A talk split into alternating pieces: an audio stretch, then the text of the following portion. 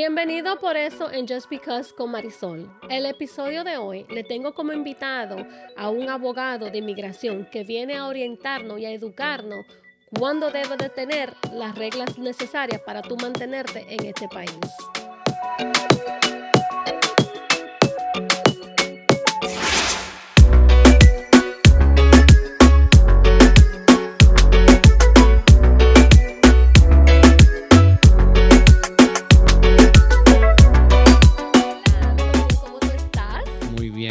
¿Cómo estás? Bueno, primero te quiero dar las gracias por aceptar mi invitación a venir a este estudio que es No Por Eso en Just Because Podcast.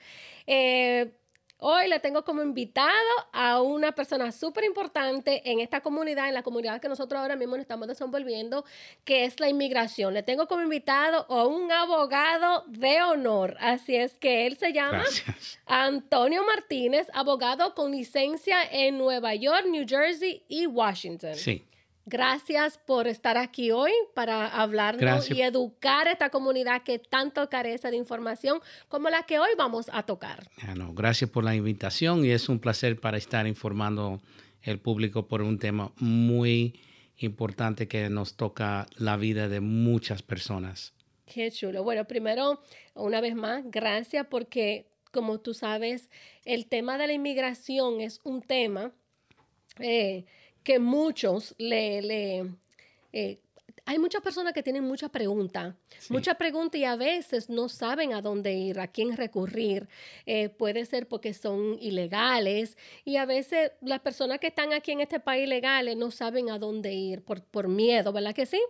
Entonces, eh, primero te quiero hacer una pregunta. ¿Quién es Antonio Martínez? Quiero que hable un poquito dónde está tu, tu oficina ubicada y, y cómo las personas que hoy van a ver y van a escuchar este podcast puedan comunicarse contigo. Bueno, yo soy hijos de inmigrantes de la República Dominicana y el tema de migración es importante porque eh, mi padre, que en paz descanse, fue el primer abogado de origen dominicano en el estado de Nueva York.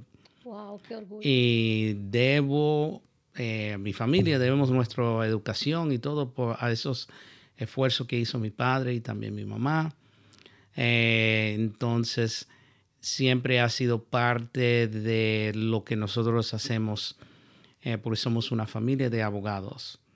Entonces, eh, tengo una hermana abogada y tengo un hijo que es abogado también. wow. Entonces, pero cada, cada cual por su, su camino, pero en servicio a la comunidad. qué bueno. ¿Y dónde está tu oficina ubicada?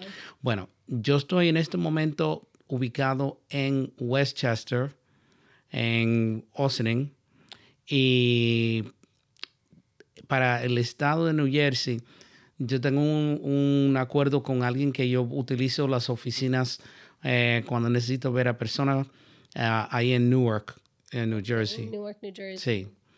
Sí. Y siempre la tecnología ha sido un gran puente que porque no es necesario a veces ir en persona a través de la comunicación virtual se puede hacer ya la tecnología ha eh, establecido un, un puente mucho más grande y más fácil para las personas consultar con abogados. Qué bueno, no, eso de la tecnología, como tú acabas de decir, ya ahora mismo yo, yo no tengo que ir a, a tu oficina, yo simplemente te hablo y te digo, eh, Antonio, mándame eh, la, la, la, la invitación de Zoom y ahí nos vamos Ya, a Google ver. Meet Y o WhatsApp es- y todo es FaceTime. confidencial. Sí, Todo es confidencial, ¿verdad? exacto. Entonces, para entrar de, de- de lleno al tema, yo tengo varias preguntas que te quiero, que te quiero hacer. Eh, cuéntanos, ¿cómo la inmigración es un legado en tu familia? Me acaba de decir Sí. que tu papá era abogado y dejó como legado eso, pero ¿cómo tú consideras que fue un legado? Porque tú vas a los sitios y dicen, yo soy eh, hijo de este señor y te reconocen. Es que si yo me he encontrado con muchas personas que me dijeron, que me han dicho, eh, oh, tu papá me hizo la residencia, o tu papá es porque yo estoy aquí. Y también mi, padre tiene la fama porque, eh, de que él fue el abogado que legalizó el ahora congresista Adriano Espaillat, que representa el, el 13, el distrito número 13 de Nueva York en la Cámara de Representantes en Washington.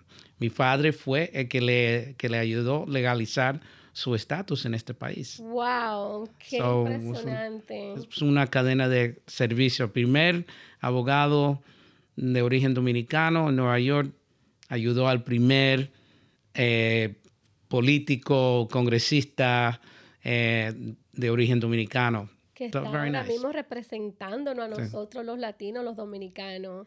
En, en, este congreso. Qué bueno, wow. Eso es un legado tan bonito, orgulloso de tu papá. Sí. Qué lindo, qué lindo. Em, entonces también te quiero hacer otra pregunta. ¿Puedes compartir con nosotros cuál es la situación en los tribunales de inmigración y UCIS en, en este momento? Mire, todo el mundo que tiene un proceso de migración debe entender, no importa siendo la Corte de Migración o la UCIS, US uh, Citizenship and Immigration Services. Okay, sí. Uh, todo está atrasado, todo está sobrecargado. Eh, por ejemplo, en la Corte de Inmigración en Nueva York están tan cargados que muchas personas que tienen procesos descubren que lo han aplazado por esta realidad. Eh, por ejemplo, en el tema de asilo políticos, en la Corte de Migración se había reportado que había más de medio millón de casos de asilos políticos pendientes. Y esa corte tiene menos de 50, 50 jueces. Entonces es una casi imposibilidad manejar. Es injusto tanto a la persona, a los jueces, a todo el equipo, de tener una infraestructura que no está dando el servicio que merece eh, la persona y lo que supuestamente nuestro país debe representar en términos como, como un país, dando servicio al público. Eh, también en manera paralela, hay ahora mismo en la UCIS más de 9.5 millones de casos pendientes de todo tipo, o sea, residencia, ciudadanía, o sea, todo lo que hace la UCIS, ellos están, los casos están, hay un, hay un atraso de más de 9.5 millones de casos. Eh, la administración del presidente Biden recién anunció eh, medidas para tratar de eh, comenzar a solucionar ese, ese tranco. Entonces, vamos a ver, pero el que tiene eh, casos, hay que tener mucha paciencia y también ser muy ah, em, debido a tratar de tener todo en orden y, y, estar al tanto también que si usted tenga un caso de migración lo que sea, usted tiene que participar con su abogado, o sea, trabajar en forma de equipo. Tu abogado es un ser humano tal y cual como los otros y tampoco nosotros no somos magos, no tenemos una varita mágica para, para solucionar el problema. Tenemos que, trabajar junto al abogado y el cliente eh, para que entonces si se necesita alguna prueba, una, algo para ayudar el caso, que lo logran y lo, se puede someter el mejor caso preparado y, que va a cumplir con los requisitos para la persona puede obtener el beneficio que desea o que está solicitando. Interesante información eso. Entonces, la pregunta que quizás muchos se van a hacer es, estos casos que están pendientes, tantas personas esperando, y, y me para, yo por ejemplo, me voy a poner el ejemplo que si yo soy la que estoy en este proceso de con inmigración de esperar mi residencia que está en proceso, pero no tengo nada activo, nada que yo pueda demostrar que me pare la policía o, ICE, que me pare. ¿Qué, documento yo le puedo? Le voy a decir, mira, te presento esto, que estoy en proceso y como tú sabrás, todo esto está en stand-by ahora mismo porque estamos, eh, y todo esto por la pandemia, ¿verdad? Eso es, la, la pandemia influyó mucho eh, que en este también es parte de la razón que estamos tan atrasados. porque todo se paró. Y entonces si me para la policía o ISIS, no voy a tener ningún problema porque... no, deben tener algún documento de, eh, de identidad. Y si tienes un caso pendiente, debes conocer su número de caso o llevar una fotocopia del proceso, el proceso que está haciendo. Ok. Y como tú dijiste, ah, perdón. Y, también eh, existe la manera, por ejemplo, lo que están haciendo ahora las personas que están esperando autorización de empleo, eh, ya lo están dando mientras una persona lo someta a una extensión automática de seis meses. La administración Biden ya va, yo creo que lo va a extender hasta un año de extensión porque los procesos simplemente para las tarjetas de, autorización de empleo se están tomando más de renovación, más de 10 meses. Dios mío, wow. Y cuando tú dijiste que no es justo para esas personas que están esperando, ¿a quién culpamos? Bueno, yo diría no, no culpar. yo no, no me gusta usar la palabra culpar. Mirar, deberemos ver ¿Quiénes son responsables? Yo diría todos nosotros tenemos que asumir responsabilidad. ¿A qué me refiero? Nosotros mandamos, elegimos los políticos al Congreso. El Congreso es que establezca los fondos, asignan los fondos y la maquinaria para esos, para esos trabajos. Y entonces es uno que, que tenemos que estar involucrado en la situación. Desafortunadamente, el tema de, migración ha sido eh, hiper politizado y, la infraestructura que estamos trabajando no está eh, dando el resultado. Imagínese usted si fuera un juez de no tener los recursos para atender todos estos casos. Recuerda que todos que estamos en este, en este sistema todos somos seres humanos. Claro. Eh, entonces, si, si, el sistema no está aportando la ayuda que se, necesita, claro, ahí por eso vienen todos estos fracasos y el desencanto y la decepción y el enojamiento. Deberemos estar mirando como recién eh, la congresista Zoe Lofgren eh, puso un proyecto para cambiar totalmente la infraestructura de la Corte de Migración, por ejemplo, para hacer una modernización eh, al, a, ese, a, ese, corte, porque estamos trabajando bajo un sistema ya muy anticuado. Wow. Ok, y, y yo puedo aportar a eso porque yo tengo varias amistades que están desesperadas esperando estos papeles y como tú acabas de decir, lo que están esperando para trabajar legalmente. Eh, y no es que ya son, no, no son ilegales, porque ya están en el proceso de legalización, pero sin poder trabajar. Y eso lo, lo, lo como que lo estanca. Y yo, y, yo las escucho, los escucho cuando me llama y me dice, que Dios mío, y tú no conoces a alguien que, que sepa de alguien ahí adentro que me pueda empujar, como tú sabes, como dicen, alguien que tú conozcas adentro no, que eso me ayude con ese proceso. Digo yo, eso no funciona así. mire, lo más, lo más que puede uno puede hacer es eh, ir a la oficina de su congresista respectiva y pedir la oficina del congresista averiguar, porque porque migración responde de una manera más al fondo y más respetuoso a un congresista, oficina de congresista de un cualquier. Claro, claro que sí. Y eso es muy importante que tengan acceso a lo a, donde ellos viven, los sectores que viven, quiénes son los congresistas que pueden ellos tocar puerta y decirle, yo necesito que me averigüe cuál es mi caso. Sí. Muy importante eso. Y también tener su abogado de inmigración que te resuelva también esos problemas. Y también acordándote que a veces estas personas no cuentan con los recursos económicos para poder contratar un abogado exactamente de inmigración, sino mucha gente, como tú sabrás, caen en, esto, en estos fraudes que le prometen eh, agencias que le prometen trabajar, que yo te voy a ayudar a legalizar estos documentos, le entregan todos sus ahorros y al final del día se pasan meses y meses, hasta años, esperando que le llegue un papel y nunca le llega.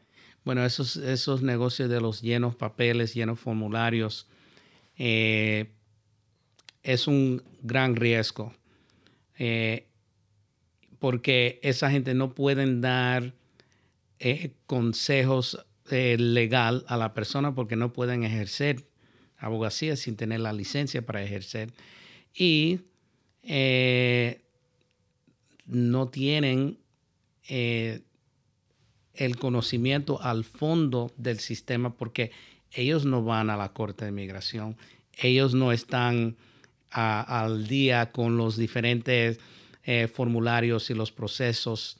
O sea, ellos van por su camino y tratan de ayudar. Se entiende de que unos tratan de ofrecer un servicio, pero cuando cruzan la línea de, de, de dar asesoramiento o meterse en casos que realmente necesitan la intervención o supervisión de un abogado, ya. Ahí termina su cosa, sí. Ok, muy interesante toda esa información, Tony. Te quiero agradecer por una vez más por estar aquí. De verdad que estas son informaciones que a mí me gusta llevarle al público porque como latina y, el podcast mío, yo me he enfocado mucho en que esto sea en español para poder llevar la información correcta a nuestra comunidad. Y, para mí es importante de que tú estés aquí, de verdad. Gracias. sí. Eh, voy a entrar con la, con la tercera pregunta, porque yo tengo varias preguntas para ti, así que prepárate. Eh, ¿La deportación se considera un recurso administrativo en lugar de una sanción? ¿Y qué significa eso? ¿Y cuáles son las consecuencias jurídicas en esa distinción? Bueno, eh, es por la ley, la deportación es una acción administrativa. ¿Qué significa eso? Como no se, considera una sanción, no está sujeto a ser eh, revisado por la Constitución americana que protege a la persona contra un castigo cruel y no usual. Y claro, eh, eh, la, deportación es una sanción en muchos casos eh, ya es el final. No solamente esa persona pagó por un error de manera criminal, pero ya sus enlazos con, este país ya están cortados. Y deberemos cambiar eso eh, y solamente el Congreso lo puede hacer que da los jueces de migración un poco de discreción para evaluar o da unos criterios para tomar en consideración de no aplicar la deportación, porque bajo la ley la deportación es automático cuando hay violaciones.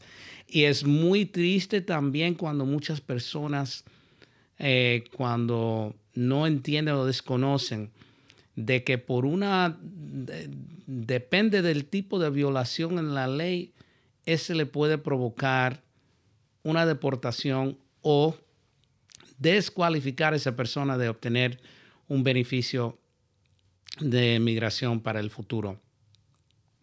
Y claro, la gente debe, cuando vienen aquí, deben respetar las leyes. Claro pero las personas que, cometen errores y que todos cometen errores, todos, o sea, el ser humano no es perfecto, eh, pero personas que tienen familias o, o sea, hay circunstancias que, o sea, lo afectado por una deportación no es no solamente eh, el, el inmigrante, pero puede ser que ya es la ruptura de un apoyo económico que tenía esa familia. Y entonces, eh, por eso hay que ver discreción y tomar en cuenta factores que puede eh, aplazar o cancelar la deportación. Y claro, no estoy diciendo que eso de una manera quitar la deportación, porque hay, hay ofensas que sí, para no queremos ese tipo de personas estando aquí en este país.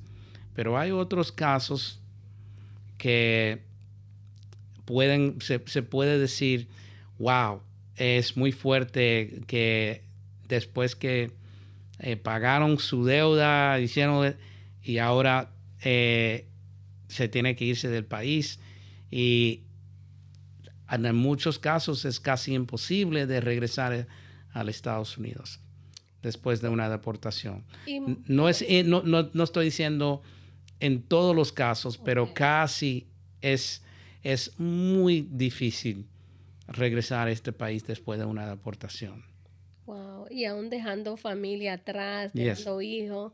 Y si esa persona, porque una pregunta fuera de, de, mi guion, eh, si esa persona que ya deportaron, dejaron sus hijos aquí, de una manera u otra no pueden tener, obtener el perdón en X tiempo y sus hijos pueden pedir, hacer una petición por ese familiar depende, en un momento lo deportaron. depende la ofensa. Por ejemplo, una persona que cometa eh, un delito de droga ya no solamente está va a pagar por el sistema criminal, esa persona también va a ser deportado y más nunca va a poder volver a los Estados Unidos.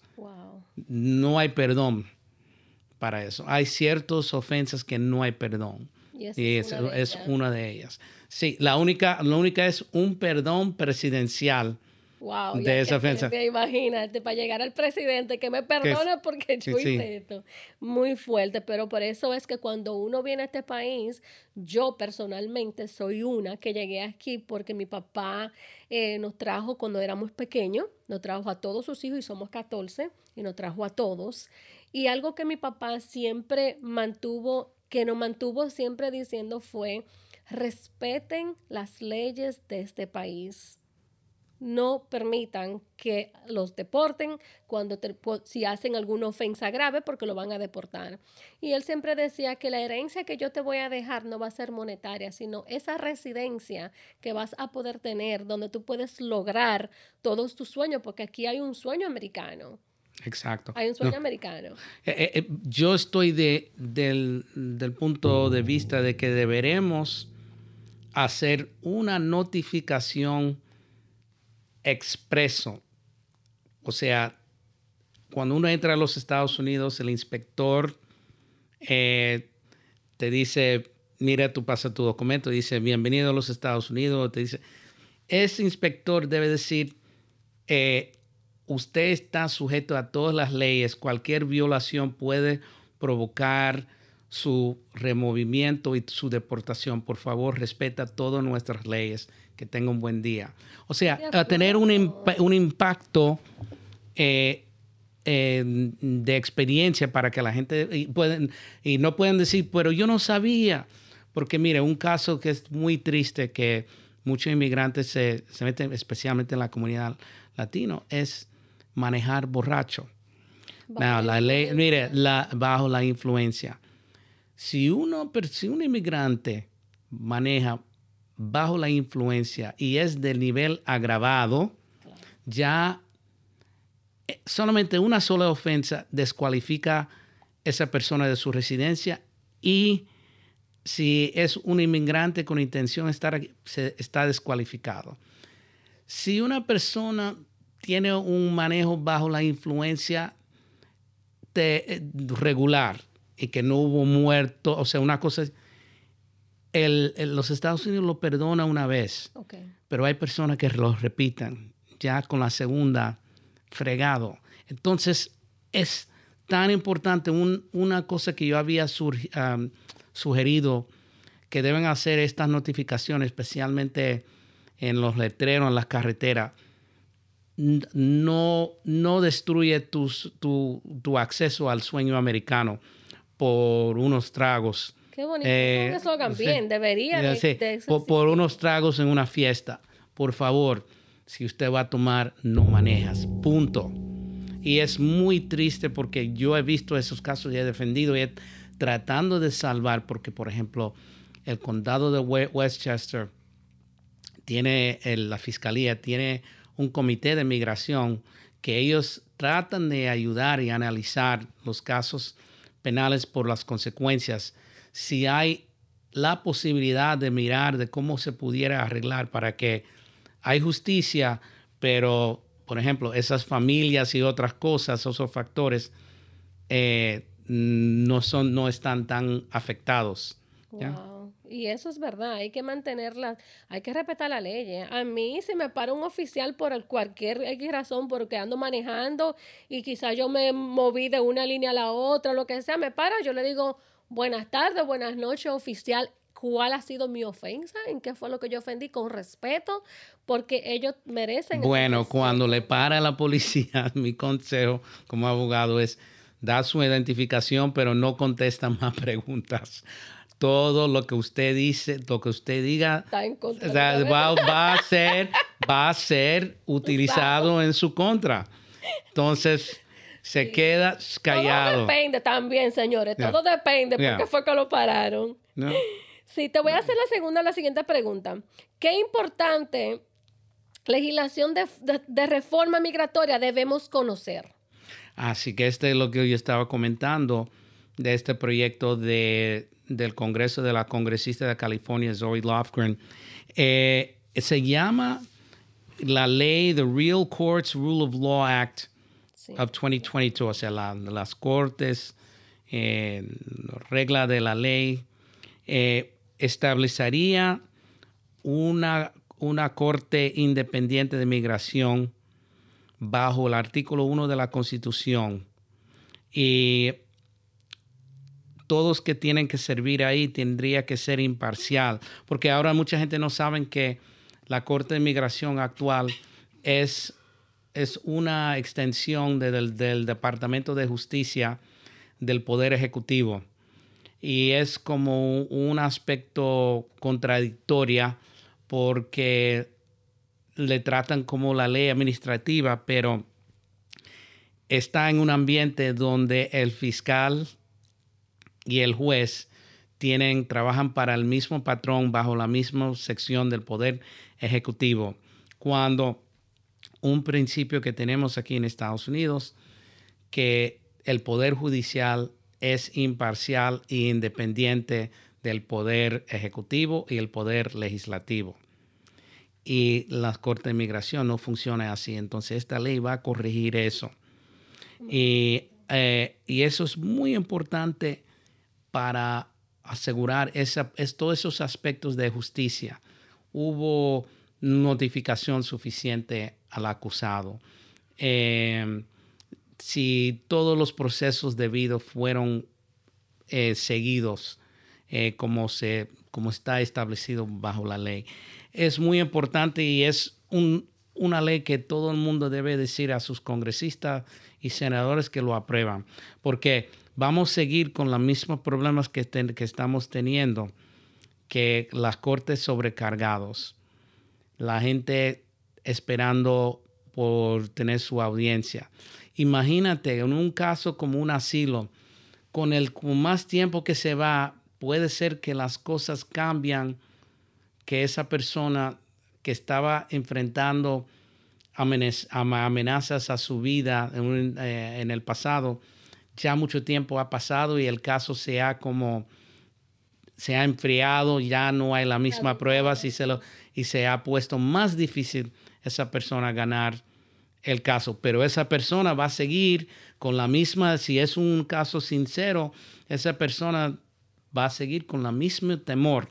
Si yo regreso a mi país y me hagan esto y lo otro, como son los casos de asilo. Y eso siempre suele porque, como tú sabrás, como abogado, al fin y al cabo, eh, eh, muchas personas salen de los países de uno por eso mismo, por, por los crímenes, por la violencia, porque no quieren criar a sus hijos allí.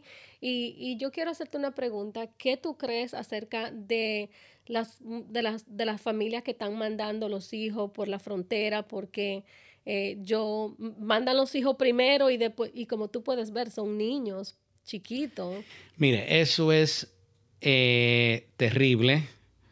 Eh, lo que mucha gente no se dan cuenta es que para uno ganar asilo, uno tiene que mostrar que usted es parte de un grupo que está perseguido eh, por el gobierno o por unos grupos reconocidos en terroristas eh, y que tú, eh, tú constituyes parte de ese grupo perseguido, tú fuiste personalmente, directamente, tu libertad o tu vida puesto en peligro por esas entidades, por esas razones que no había ningún otro sitio para usted residir en su país, que a salir a llegar a Estados Unidos, si pasaste por otro país, ¿por qué no pediste asilo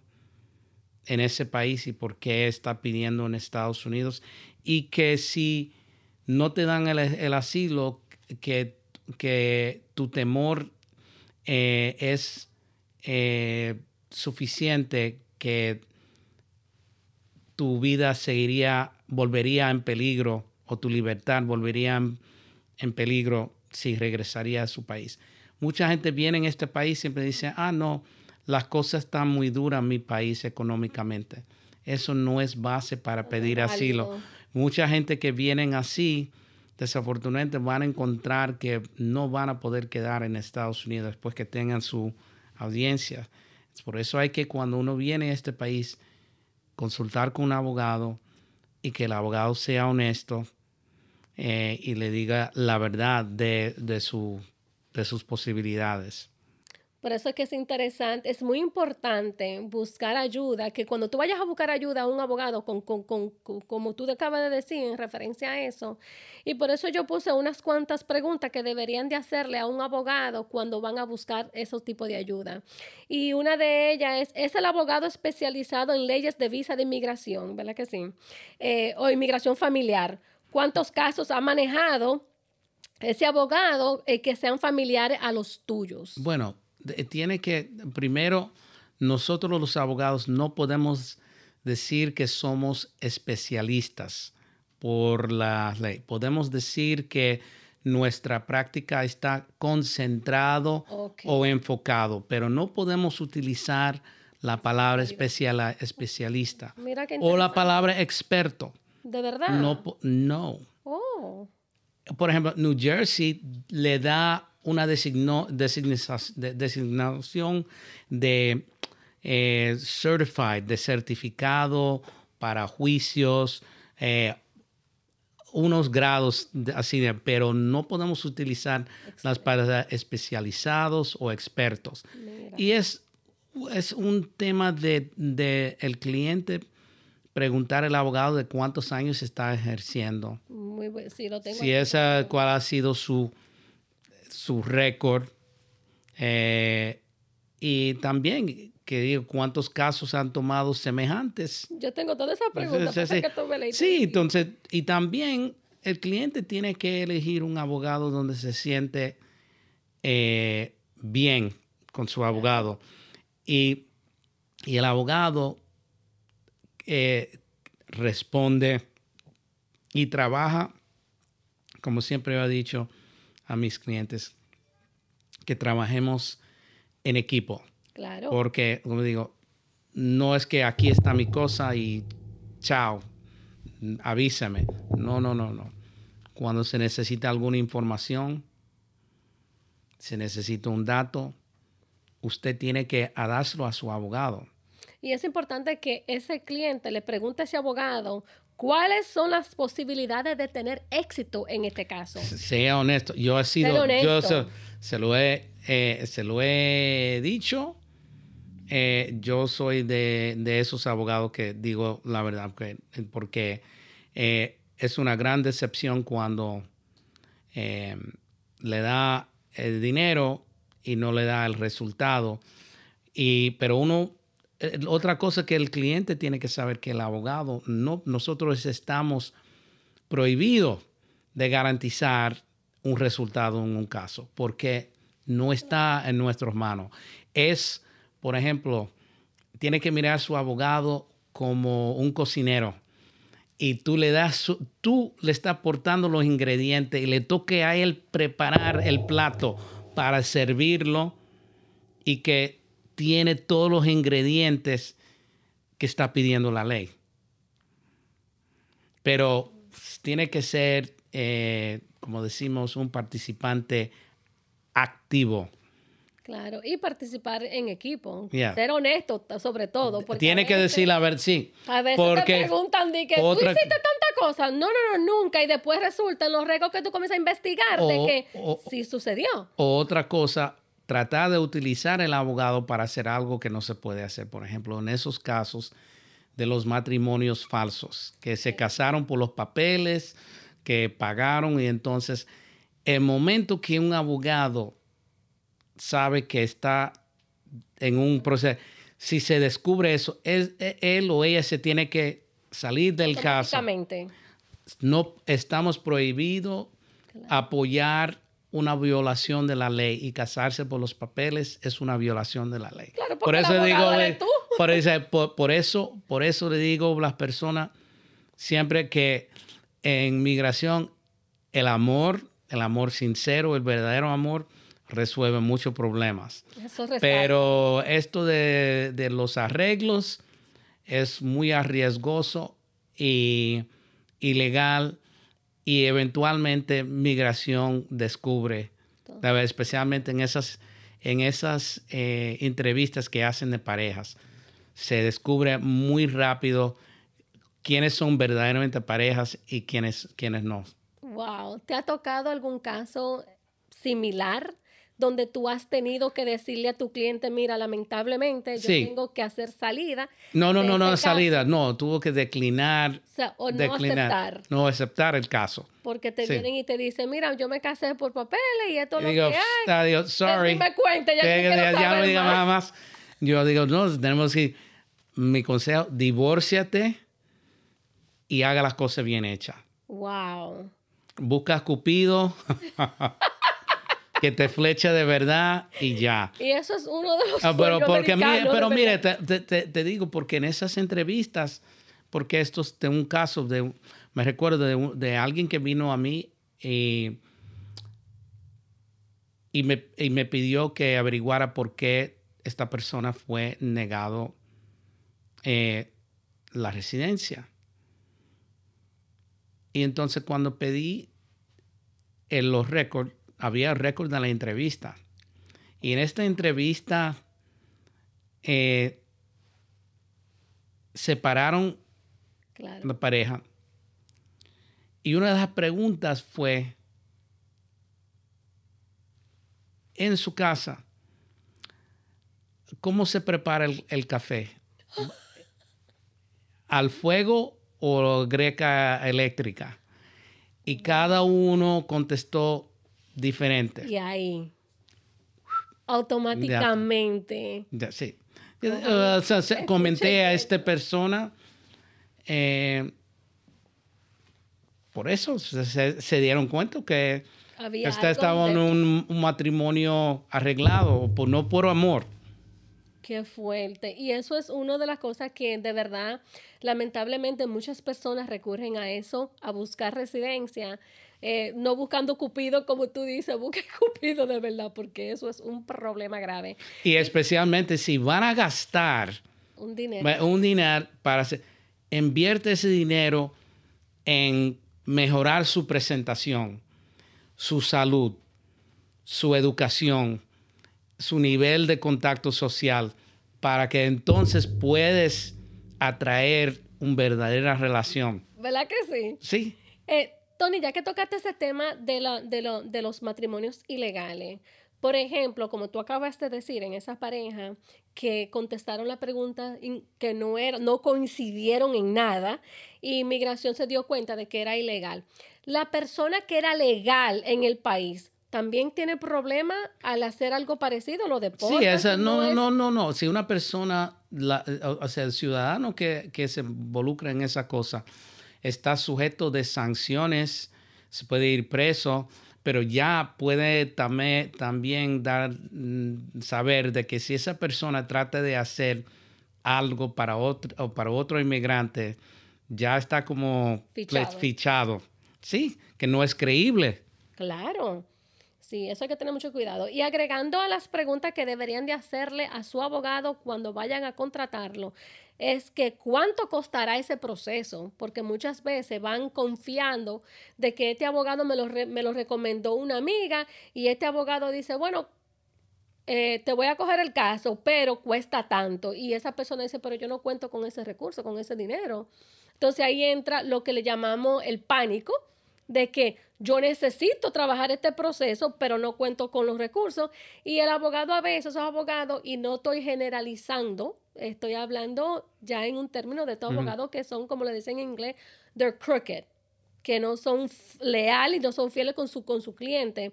Por eso que es importante tener eh, todo en escrito, un acuerdo, un contrato. No, no, y también hablar, porque, por ejemplo, hay los casos de migración son costosos. Entonces, si un abogado te proponga un número, entonces mira a ver de pagar ese número en fases.